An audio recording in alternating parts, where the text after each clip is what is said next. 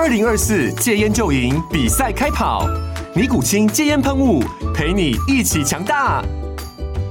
戒烟不容易，单靠意志力戒烟的人，时常无法克服戒断症状而失败。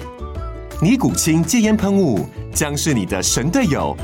简单一喷，药品急速释放，立即缓解七大戒断症状，不限场合提高戒烟成功率。除了尼古清神队友，你还可以寻求专业医疗人员协助，一起迈向戒烟成功之路。尼古清戒烟喷雾，用科学方法戒烟，请咨询全台各大药局及戒烟门诊。本广告由尼古清戒烟喷雾、卫部药书字第零二七八三五号提供。嘉安嘉护股份有限公司，台北市中山区民生东路三段二号十楼，北市卫药广字第一一三零三零一九零号。尼古清戒烟喷雾，相伴每个新开始。不是每一个妈妈在母亲节都是快乐的，其实还是有一群妈妈是呃非常心痛，而且非常难受的。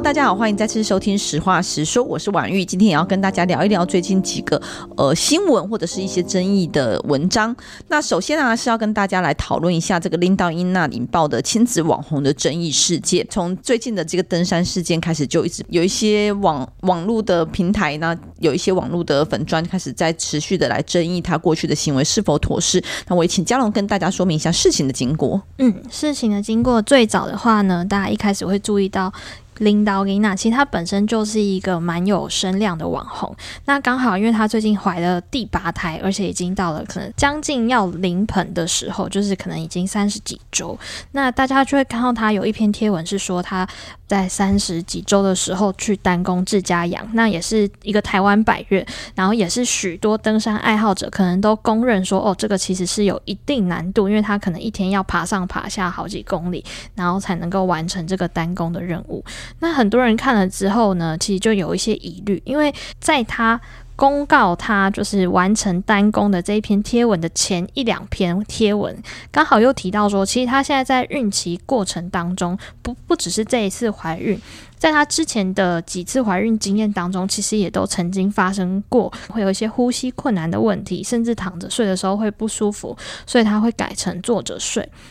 那大家就会有疑惑说，呃，如果你的身体状况其实已经有一些这个小征兆出来了，又再加上说你刚好是在怀孕的末期，是不是其实这个时候去登山风险太高了？那到时候如果真的发生了什么意外，对于妈妈、对于小孩都可能都不会是一个太好的影响。就是大家，我觉得民众很难免会有这样的顾虑。那同时又再加上说，登山救援其实本来就相当不容易，尤其在百岳上面，他可能一次救援上去，对台湾社会来说，不只是钱的问题，对于救难人员来说，其实那也都是在冒着风险要把人抢救下来。那这也是为什么这一次在他这个登山事件就一开始开始有点微烧之后呢，大家又找到说，哦，其实他不是第一次做这个有一点冒险的行动，在他之前也曾经带着呃看起来大概是一岁左右的新生儿去滑雪，那那个是。年纪的新生儿其实可能脖子还没有硬，所以他在滑雪的当下，不仅是把小孩这样子背在胸前，那甚至小孩其实身上并没有充分的保护的，呃，不论是安全帽啊、护具啊，其实。都没有，就是用这个一般的那种背带、背巾这样子背在胸前而已。那大家就会很疑惑说，如果你是一个滑雪的新手，然后你还在学习滑雪过程当中，这是很难避免说会滑倒的。你还让小孩在你的正前方一起去滑雪，如果真的发生了什么，就是就我们幸运没有发生什么，那当然是很好。但如果真的发生了什么时候，这个损失是不是会又会是一个大家很难承担，或是很难很不不愿接受的结果？那从发生了这个登山事件、滑雪事件之后，当然就也会有一些其他的这个讨论跟声音，更多的可能就会开始牵涉到说，哦，他是不是呃都把小孩丢着不管啊，或是他们自学的模式啊？大家可能会觉得说，哎，你上才艺班，你这样可能不合格啊，或是你不可以搭 Uber 啊，或者是你不可以把照顾小孩的责任外包出去啊，或是丢给其他的朋友，就是也会连带有这些质疑的声音出来。那这也是为什么就是在上个周。周末的时候，林叨音娜的这个关于拎刀给娜的纷争就突然变得非常的多，然后社群上面也有很多的讨论。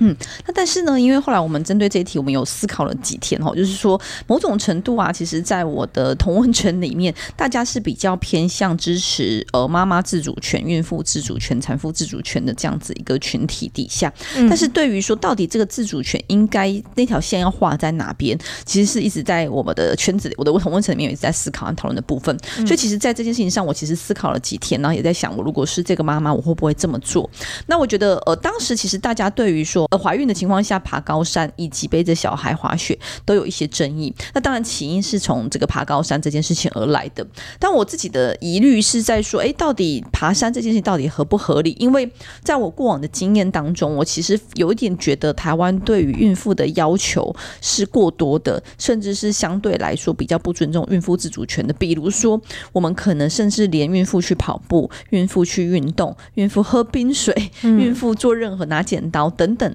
都有可能会觉得说，你就是没有把顾你肚子里面的胎儿。那我觉得当然。不得不可否认，就是说我其实也有投射了自己过去可能常常被指责的这样的情况，因为我自己也是一个相对来说比较爱玩的妈妈，而且我也是一打多的妈妈，所以呢，过去比如说包括说我其实出国很习惯会把我的孩子带在身边，因为我觉得其实很需要这样子亲情营造，倒不是说他在旅行中学得了什么或是记忆的什么，而是我觉得是一个对我来说很重要而且一起生活在一起的一种环节。那当时其实也会有一些人会觉得说啊，你带一岁多的孩子出国其实很危险。那如果他水土不服啊，怎怎怎样怎么办？所以我就会针对说，哎，这个自主权的部分到底应该线踩在哪边？那后来当然我在粉专文上面有发了一篇文章，就是提到说，如果是我，我仍然不会做这件事情，而且我也觉得非常不妥适。而这样子的评论，不是是因为只有看到这样的行为而直接。贸然下一个定义，或是贸然下一个结论的，是在于说，其实爬书了他的文章之后，就有看到他在前几周的时候，的确有提到说，孕期的后期会有呼吸不顺的情况下，嗯、那原本高山就是一个整个气压还有整体环境下，还有这个空气稀薄等等，对一个。常人来说，就是非怀孕或是一个一些身体状况不是特殊状况的情况之下，就已经会可能有高山症啊等等的反应。嗯、那原本就是需要去习惯的，其实就是增加了非常大的风险。另外就是，如果接近临盆之际，我们很多航空公司甚至也会限制搭乘的情况之下，嗯、爬山恐怕是更更不应该做的事情。所以我是基于这些判断之后，才决定说，如果是我，我不会这么做，而且我也觉得它不应该。那滑雪的部分其实相对就来说比较清楚，因为不论是儿科医生又或者是国外的。滑雪建议都会认为是孩子他要呃能够自己独立的能够自行走路或是来做跑步的情况之下再来做滑雪会比较好的，尤其是在胎儿在呃在新生儿其实脖子还没有非常的硬朗的之前，还没有办法稳定之前，我们还要适应这样子的低温，加上在这样用包背巾背小孩的情况下滑雪。爸妈其实是有全套装备的，是有保暖装备，是有戴头盔的，但是婴儿其实是没有的，新生儿其实是没有的，所以这样做这件事情，我就是非常的没有办法接受。那尤其是我自己，其实曾经用的背巾背小孩走路，然后不小心。绊倒就是踩到自己，那鞋带松掉，我没注意到踩到自己的鞋带，而我整个人往前扑。嗯、其实那时候孩子应该是吓傻，所以他其实没有办法动，然后也没有办法有回应。嗯、我其实是觉得很惊恐的，就是说啊，小孩有没有真的被压伤或是怎么了？因为的确这样往前扑的力道和加速度其实都会是增加的。嗯、所以光是背巾被小孩跌倒就已经这么大的影响，更何况是在一个非常态、非生产生活环境下的气温，它是一个有相对比走路来说更有速度的运动之下，我觉得这就是不应该，而没有办法顾虑到小孩的。安全，尤其是我在他的文章中看到的是，他并不是去背着小孩滑一趟而已，是。长达数个小时的行程，甚至会有，我觉得这甚至会有失温的风险，或是低温的风险。嗯，所以在这些情况之下，我觉得是反对的，而且我也觉得不应该。不过，同时我其实，在那篇文章底下也有引起一些争议，是因为我的文章后半段有提到，是怀孕几次的经验来说，育儿的经验来说，其实过哇，旁人多过多的指指点点，仍然是会造成一些大家的压力，而且也应该是让大家来思考的。其实我那时候在写这篇文章的时候，我自己有非常多的犹豫，是我应该顺着大部分舆论的方向去指出，我觉得登山或者是呃背小孩滑雪的不妥适和不应该而已吗？还是我应该要多说一些？长期以来，我觉得台湾对于孕妇的自主权和对孕妇的接受度，或是甚至是说容忍度是非常低的这件事情，因为我认为不应该过度，还是不应该过度严苛，甚至我觉得大部分的环境之下，其实真的是对孕妇不太友善，所以我们才会在文章的后半又多提了一些，就是大家还需要去思考说，孕妇自主权应该要放在哪个地方，包括说孕妇运动这件事情，我相信即便到现在，很多人在怀孕的过程中仍然会收到很多的指指指点点，但即便是如此，在这件事情上，像是呃美国的产科医学会，又甚至是我们的孕妇的卫教手册上，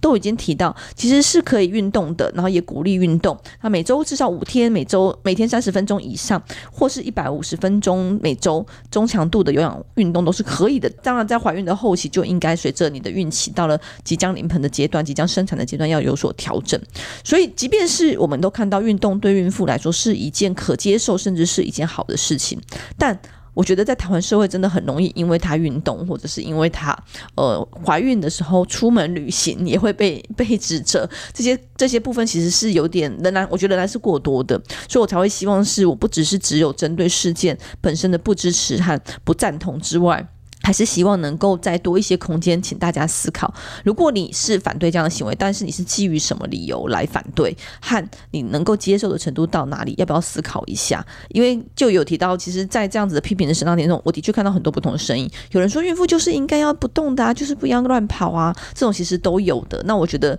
我我也是希望能够同时对这样子的群体来做一个呼吁和讨论。那当然，我觉得呃，林道英娜的争议其实有非常多，就如同刚刚贾勇提到的，到底她自学的状况。和小孩去做才艺课的上课，又或者是孩子们自行出国，孩子们自行睡一间等等这样的情况下，是否合理或是是否安全？嗯，我觉得这其实有很多层面，每一个议题或是每一个行为都值得来做探讨。嗯。那另外，我看到一个蛮大的争议，就是说利用小孩来晒小孩的照片，和甚至是用小孩来参与这个业配或团购，到底该不该？那我这件事情其实从我。不是因为这件事情，就是从从我过去自己开始育儿，其实就一个一个挣扎，就是我到底该不该放这样的照片。那像是我自己觉得，我是一个并没有用小孩来做团购或是商业业配的情况，但是我很喜欢在用文字在部落格和网页上或是脸书上来记录生活的人。那同时，我也觉得这样的分享其实是可以让可能没有办法常常见面的亲友们能够彼此熟悉的。那包括说邮寄的部分，我觉得也是一种分享。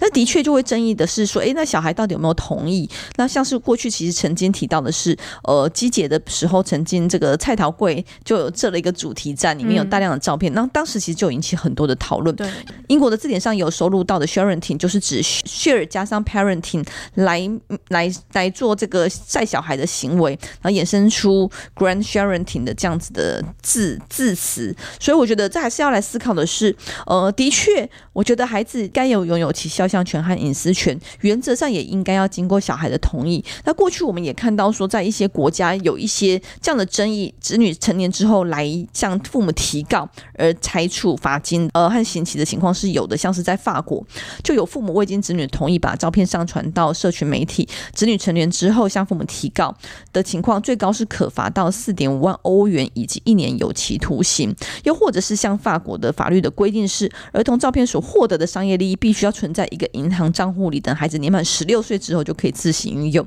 意思就是说，你利用小孩的照片、小孩的影像而赚取的利益，小孩应该要随之共享。可是，我觉得撇开商业的商业的部分，是大家比较多数，我觉得是比较偏向是不应该用小孩来赚钱，了哈，但呃，回到另外一个部分是，如果单纯分享生活的部分，其实这就会比较偏向是一个道德和观感的部分，该如何界定？比如说，孩子还是 baby 的时候，当然他是一个属于没有行为能力的状态。那原本，比如说他的就医啊等等的权利啊、就学的啊等等的权利，可能都会是照顾的权利，可能都是由他的监护人，通常是爸妈来做一个决定。那照片的部分是不是也应该要如此？分享生活这件事情我，我自己很喜欢，那我也觉得是对我来说，我觉得是可接受的。所以我自己的纤维化在商业利益，以及当他比较大的时候，像是七岁以后，如果他有他自己朋友圈，如果他有反应，不要，我绝对会尊重他拿下来。那我自己现在目前是还没有到说有经过小孩的同意才放上去，因为我觉得这也是我自己选择生活的方式啊。所以我觉得这个道德的界限和法律的界限到底应该踩在在哪里是实质的大家思考的。但是刚才提到的是，呃，林道英娜的这个争议哈，其实不止这些，还包括大家也会提到是，那他的自学的状况如何来做一个评估？那到底该不该让孩子自行打 Uber 上下学，或是来做这样的交通接送，或者是孩子几岁可以来参加独自参加夏令营或营队出国，或者是在台湾？其实我们之前也分享过，就是我的孩子到底该不该什么时候自己上下学这件事情，其实有一些，我觉得也有一些自己的疑虑，但是我觉得这里这个是比较是自己的心里那条线要画。当然法律有它的界限，就是说六岁以下不能单独留在家里，这是有的。但是六岁以上就可以了嘛？我觉得这还是要考虑到整体的风险、整体孩子的状况、整体家长如何能够调配他的时间等等，甚至是包括为什么教练会呃训练他陪他练习滑雪的时候就同意他背着小孩子，然后还也会有领队愿意接。即将临盆的妈妈来做爬高山，这些争议其实我觉得都可以大家好好来思考一下。那我们也看到说，有一些学校然后进行的调查，像是美国的华盛顿州立大学或是密西根的州立大学，也针对家庭科技为主题来进行大型的调查，对全美四十州两百四十九个十到十七岁的小孩进行访谈。有很多小孩会认为说，爸妈不应该没有问过我就把我的照片贴在墙上，而这这其实就是我刚才提到的儿童表意权的部分，一直是我们在努力推动的方向。那我觉得对我。我我其实是有跟孩子沟通啊，就是说我会放，但是如果你们觉得不妥适，我就会拿下来。那如果说有一些些可能不是这么美的照片，就是我们家状况通常是放方家庭照、团体照、旅游照，他们比较没有意见。嗯、但偶尔放一些生活照，可能就是搞笑的，或者是呃好玩的，或者是画面没那么美的，其实我自己就会问过他们，嗯、就是说，哎，这样会不会影响到？你会不会觉得不 OK？嗯、那如果孩子觉得 OK，我就会放。所以我觉得大概是每个家庭孩子和家长之间，其实还是要取得一个衡平。那我觉得这件事情在七岁以上是容易发生的啦，七岁以下相对是比较困难一些些的，所以我觉得那会随着年纪不同而有不同的作为。好，以上是针对拎拎到英娜的一些说法和我自己的看法。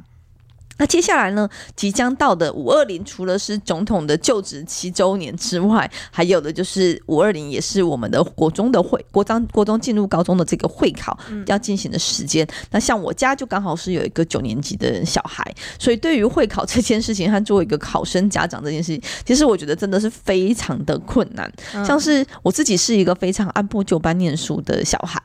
就是我不是很聪明，然后我也不是有有最后能够冲刺的人，所以我就是很清楚知道自己的的优缺点，所以我就是每天都会持续念书到九点或十点，从每从开始上学其实就是这样。那当然国小可能就是八点多这样，就随着时间和年龄会有一些调整。那但是呢，所以我看到我们家的姐姐就会觉得啊、哦，真的是非常的看不下去，就是她是一个基本上不太会带书回家的小孩，就是即便到了国中啊，国小我就觉得哎还 OK 啊，但到了国中就不带，然后也也不太念书，然后就觉得嗯好像不。太对，那他们有回家功课之类的吗？他的功课刚好他的班级功课非常的少，因为他跟弟弟妹妹差六岁，但他功课比弟弟妹妹还要少。而我们的弟弟妹妹已经在国小里面非常非常少作业的。学校了，所以姐姐常常之前就是可能只有，因为我自己是念私中、私私私立高中、私立国中的，所以我们的作业量其实是多的。我以前念公立国中的时候，作业量也很多、欸。我也是，所以姐姐念了这个国中之后，公立国中之后，真的打破我的三观，就是说国中生怎么可以爽成这样？那这个爽到底能不能接受，或者这个程度到哪边？我就觉得对我来说是一个非常大的挑战。嗯、就是我们家姐姐那时候跟我说，她没有对念书特别有兴趣啊，但是老实讲，她是一个专注的孩子，她也是一个聪明的孩子，所以她成绩并没有很差。他就是大概是在班上的中间以上，嗯、其实是还我自己是觉得还 OK 的，当然有潜力的孩子。呃，我也不知道哎、欸，就是，但我觉得他就会跟我说，他没有特别，他觉得没有特别动力要念书啊，他宁可拿去看小说啊，然后当然还有划手机啊，还有去呃在乎自己的容貌啊等等这些其实都有的，但。撇开念书这件事情，我实在是有点看不下去。之外，他的生活上的生活作息，又或者是饮食，又或者是甚至他是一个蛮有领导能力，然后同才关系很不错的孩子，这件事情我就觉得，诶，对，对于一个家长的期待，或是对一个未来人才的需求，我会觉得他好像还不错。但是呢，你说一直到了国一，然后在家里不念书；国二在家里不念书，到国三的时候在家里不念书，你就觉得，嗯，到底对不对？那他跟我说，他考前三十天会来认真，嗯，但是这个认真呢，就是他。每天念大概半小时到一个小时的书，对妈妈来说，这个实在是非常的挣扎。那当然，我会希望说，你既然聪明，既然你有念书的能力，你为什么不认真念一点？他就觉得说，为什么我一定要认真？那我觉得这件事情有这么重要吗？为什么我要更认真？他会觉得他够认真啊，但是你觉得不够，不是我觉得不够啊。那我也觉得，嗯，对，好像又有点道理。但是 站在妈妈立场上，当然会期待她有更好的表现，或是很更多的选择。然后，所以我就会说，哎，那你要不要多念一点啊？那但是这个碎念当中，其实有一阵子的确还蛮影响我们两个之间的关系。确实，对对对，所以他就放下，就是嗯，好吧，如果。在这样的影响之下，念了也没用。重点是念了也没用，就是这个沟通听来没有要很更加认真，然后也没有想要，就是努力过了。他认为他够努力的，嗯、对，那他觉得回到家他就是要休息。哦、对我来说，我想说你每天练到九点也不也还好啊。国三最后一个学期，嗯、对，但是我觉得这就是一个标准。所以后来我就觉得，好吧，那我就是练习把我自己的话吞下去，就不要在这件事情上影响到了亲子的关系。哦、那这当然是我的做法，我没有觉得这是对错了。我觉得就是要衡平一下家庭的状况。嗯，感觉现在学生在学习的氛围上面，或是文化上面，应该真的跟以前有蛮大的差异。因为我记得大概从我我也是念公立高中，哎。公立国中，可是其实虽然说大概是十五年前的事情，但其实那个时候还是有分好班坏班。然后那个时候好班就还是会有，我们就是没有教学正常化的学校，会有上第八节、第九节，然后甚至假日还会加课。那我印象很深刻，就是大概到了国三那一年的时候，就九年级，学校还会有晚自习的意愿调查，然后只要愿意的同学都可以留下来。所以。不太可能会有什么执念到九点的这种事情，因为我可能九点半才就是九点晚自习结束，九点半才回家。然后我们以前国中的时候，应该也是小考，不止作业，所以都不是可以这个。当然，这是因为会在意考试成绩啦，会在意这个作业的成绩，所以会想要在这方面去做努力。对，但我觉得真的就是风气可能不太一样。不过，因为知道我的听众朋友或者是办公室的同仁，其实都知道是我其实已经算是一个不太逼孩子念书的家长。嗯、因为其实刚才嘉龙提到说，他其实是念公立国中、公立高中，嗯、但我自己其实念私中、私立、私中的情况之下，我其实每天就是五点多下课，然后打完球之后回家吃饭，可能念书到九点多，休息一下十点睡觉。嗯、所以我其实已经算是不是这么拼命，因为我没有上补习班嘛，那、嗯、我也没有要。我也没有要睡眠不足，就虽然还是会睡眠不足了，但是我也没有想要没有刻意熬夜，所以也因为我自己的经验，嗯、其实我从来不会要求孩子说要读到十点、十一点、十二点，或者是一定要补习补到多晚。所以我觉得对普遍来说，我我已经算是一个在课业上比较能够接受孩子状态的家长。但是的确，我家的孩子有打破我的三观这样子，嗯、所以这件事我觉得真的不容易啊。只是就跟大家分享一下生活。不过回来就是说我发现考试文化也很有趣。嗯、过去啊，其实我们这个这个呃照顾小孩或者是小孩的呃。考试的这个责任很多时候是在家长和小孩身上，就是在家庭身上。嗯、但我看到我的孩子在今年考试的情况之下，就是说，诶，学校会同时一起来举办这个包高中的这个祈福的仪式啊，嗯、甚至会是一起来包车去看考场啊，这样的情况，我觉得诶，其实蛮有趣的。嗯、我自己比较没有正面或负面的评价，我只是想说，诶，过去这些事情可能都是我们自己做的，但好像变成是一个现在好像蛮多学校都会用一个集体的方式来做处理。当然，我觉得对家长来说是省事啦，嗯、但某种程度，其实这也是我知道有很多老师会觉得有很多家长把一些责任丢到学校去，或是丢给家长会处理等等，是不是一个好的做法，而减少了亲子之间的交流或是呃关心的这样子的可能性？所以我觉得这件事情大家也可以想想看。那另外就是我们过去只有种子，小时候我的年代只有。粽子就是要能够高粽这样子，嗯、后来发现说哦，现在有包粽，然后变成有包子和粽子。直到我的孩子的时候，我发现说哦，有包高粽，就是要有包子、糕蛋糕和粽子。嗯、那这也是学校都已经处理好了，对所以我觉得非常有趣，这个文化越来越多元，或是越来越丰富。考试的文化，其实我觉得，尤其在现在，大家应该会明明我们一直在主张说，哦，不要把会考或是不要把这种考试看得太重要，因为它可能其实只是决定说你接下来要去哪里，但对你的一生未必会有一个很决定性的影响。我们是期待说考试不要再一直去领导教学，但其实我觉得某些程度或某方面，其实还是可以从这样的文化看出来说，嗯，大家还是试图的，就是呃。在没有办法完全去摒除这样子的观念的情况底下，试图去发展一些新的做法，或者是配合现在可能很多家长没有那么多时间可以陪伴小孩去做这个准备报高中啊，或是没有办法陪伴小孩去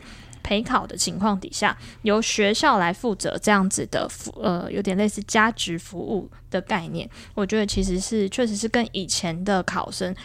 蛮真的是蛮不一样的，就当然我也觉得说，现在的小孩如果作业没有那么多，其实也许也是好事。毕竟我们以前都会觉得作业太多，考试太多，其实对小孩来说，剩下可以学习的时间就是真的会比较少一点。那又或者是你可能就没比较没有时间去发展自己的兴趣。那我我觉得其实也很难断定，到底是你少一点考试，少一点作业，然后晚上回家好好休息，在学校的时候专注的学习，然后或是用下课时间把作业写完，这样子的学习效果是更好呢？还是说你是有的人也许是比较需要课后再去复习，或是回家自己读书？那我觉得这其实真的会人与人之间的差异应该会真的到蛮大的。嗯，其实这里还有另外一个题目，就是说我其实当时也有在办公室讨论，就是说大家有没有被陪考的经验，和我要不要去陪考这件事情。因为我刚才提到说，我家的孩子其实是非常独立的，他是基本上比较不需要我，是我需要他比较多，就是我很喜欢跟孩子腻在一起。所以陪考的时候，我就有点犹豫，会不会是我去，他反而觉得影响到他，觉得很烦，妈妈在旁边好啰嗦，或者是说，哎，会不会其实反而让他觉得，哎，同学都没有陪考的情况之下，我有会不会觉得好像不够？就是不没有面子或之类的影响啊，所以我其实有跟他讨论，嗯，但是还我的孩子还不错，就是因为我们长期都有这样讨论的习惯了，他就问我说：“那陪考要干嘛？然后为什么要陪考？”我说：“其实陪考对我来说，其实我也不会去啰里吧嗦，就是就是帮你有一个位置在休息，帮你 在找个找到一个地方让你可以休息。然后因为我自己其实我爸妈是有陪考，我妈妈是有陪考的。那因为我觉得陪考还不错，就是因为中间休息时间其实是有一段的。那如果跟同学在一起，可能就是聊天啊，稀里哗啦就过掉。了，那如果把那段时间拿来，真的是沉静下来，继续保持一个沉稳的心情，然后好好的再稍微复习一下，有时候还是可以在那边捞到几题，有可能会在下一个阶段会捞到几题的。所以我妈妈是老师嘛，所以她那时候就是说她要来陪考。那我妈妈也是属于一个。呃，安静的妈妈就是她帮你准备好你要吃的喝的，然后呃休息的地方之后，他就在旁边也没有特别讲什么，这样就是帮你照顾好，有点是帮你的忙这样子的陪伴。那所以我就跟我的孩子说，我觉得我我也会是这么做。那主要是希望说，哎，不要在下课时间可能有太多的情绪的扰动啊，又或者是说，哎，不要影响到说，因为那个时间就如果天气很热的话，可能会说，哎，环境不够舒适，会不会也辛苦一些些啊？然后另外就是假设你要喝或是午餐怎么吃啊，我们可以帮忙帮忙。处理这样子，所以我的孩子后来就说：“好啊，那那就可以来。”来陪考，所以现在目前就是会陪他去 陪考的状态。哇，那我其实也有在注意，因为老实讲，我是一个我妈妈，其实我爸妈其实是一个蛮放手我成长的家长。那但是他们非常用心，那我自自然我对我孩子态度也是这样，所以我其实没有特别去关心他说你考试考的怎么样，或是你的呃东西准备的怎么样，然后应该要怎么复习。但当然，我觉得九九年级就是这样，然后各自法完全透明的情况下，就各补习班都一直丢资料到家长的手机、家长的信箱来，就说哎陪考。注意事项，考前大猜题这种东西就会一直进来。那我自己有看了一下这个陪考的建议里面啊，就是说，呃，应该要仅陪考不干扰，有或者是说，呃，不要问东问西，然后找个安静的地方让他可以休息。这些我其实都蛮支持的。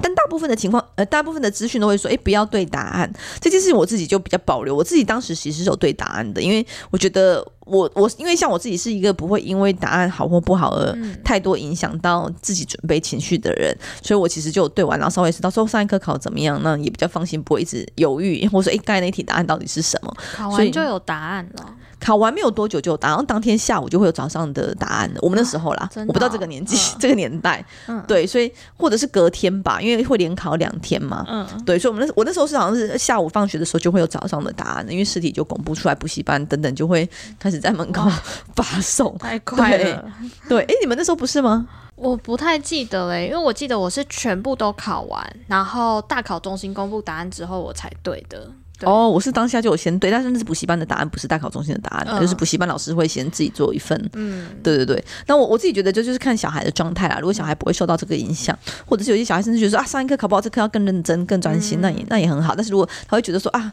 影响到考试的心情的话，那可能就是不建议对答。我觉得这还是得要依照小孩的状况和家长能够提供的协助来做一个衡平的。那当然，我觉得今年还是我特别有跟孩子讲的比较不一样的是，因为我想起了去年哦，我的。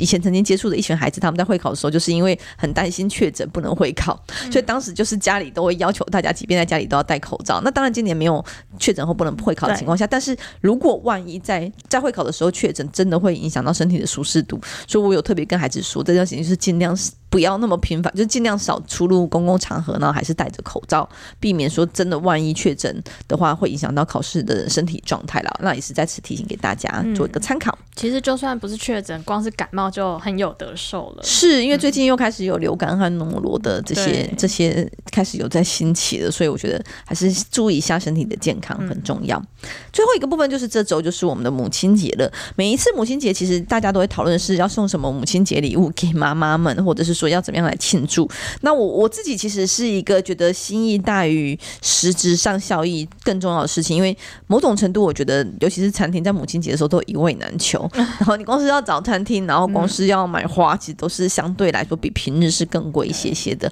但我还是会在这这这个这天回家。但今年因为小孩要会考了，所以就没有办法回家，可能就会是通个电话跟妈妈聊聊天，然后祝她母亲节快乐之类的。嗯、那但是呢，在站在一个立法委员的角色上，我觉得在母亲节其实还有一些题目是，还有一些议题是希望能够大家一起来关注的。我们今年会呃出席儿全会的一场联合记者会，是希望让大家知道，呃，不是每一个妈妈在母亲节都是快乐的，其实还是有一群妈妈是呃非常心痛而且非常难受的。而这群妈妈们也会在这天出席，他们会是在托婴中心失去孩子的母亲们，所以这部分其实是会看到的是这个托婴中心失去的。孩子的母亲们的心痛，以及政府的不作为，或者是政府还缺少遗漏的部分，我们希望未来这样子伤心的妈妈能够越来越少，甚至是不要再存在。因为这好好长大这件事情不会是一个妈妈的责任，一个家庭的责任，而是整个国家，甚至是政府应该要担起大部分责任的。如何让孩子在外送托之后能够平安的？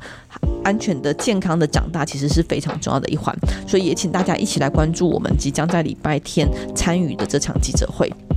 嗯，其实我觉得进来立法院工作可能也有几年的时间，然后真的会从很多陈情案当中可以看到，说其实不是每一个。应该说，台湾社会其实因为种种的原因，包括可能像最近我们看到的台南的交通事故啊，台中的交通事故，其实有很多家庭并不是这么的完整。那大家可能。一般我们在商业上宣传啊，庆祝母亲节，可能都只会呈现一个家庭最好的那一面。可是其实我觉得更多的是，嗯，或者是更需要，其实也是有人去看到说，在母亲节这一天，其实有些人可能心中比起快乐，更多的情绪，也许是思念啊，也许是遗憾。那我觉得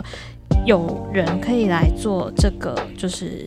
陪伴的事情其实也是很重要，那也可以，或许也是可以让大家多多少少感觉到说，在这个社会上还是有有人在在乎他们，有人还记得他们的小孩，又或者是有人可以给他们一丝温暖或宽慰。那我觉得这也是为什么今年就是儿权会会举办这样的活动，我们就是也也会很期待有机会可以参加，然后可以跟这些母亲做互动。嗯，最后呢，还是祝大家希望能够平安健康，不论是在成长的过程，或是当一个母亲，都是能够平安健康很快乐的。这件事情很重要，我们就不特别针对母亲节祝大家母亲节快乐，而是希望大家每一天都能够平平安安的出门，平平安安的回家，而且是过着一个快乐而满足的生活。那今天谢谢大家的收听，谢谢，谢谢，拜拜。拜拜。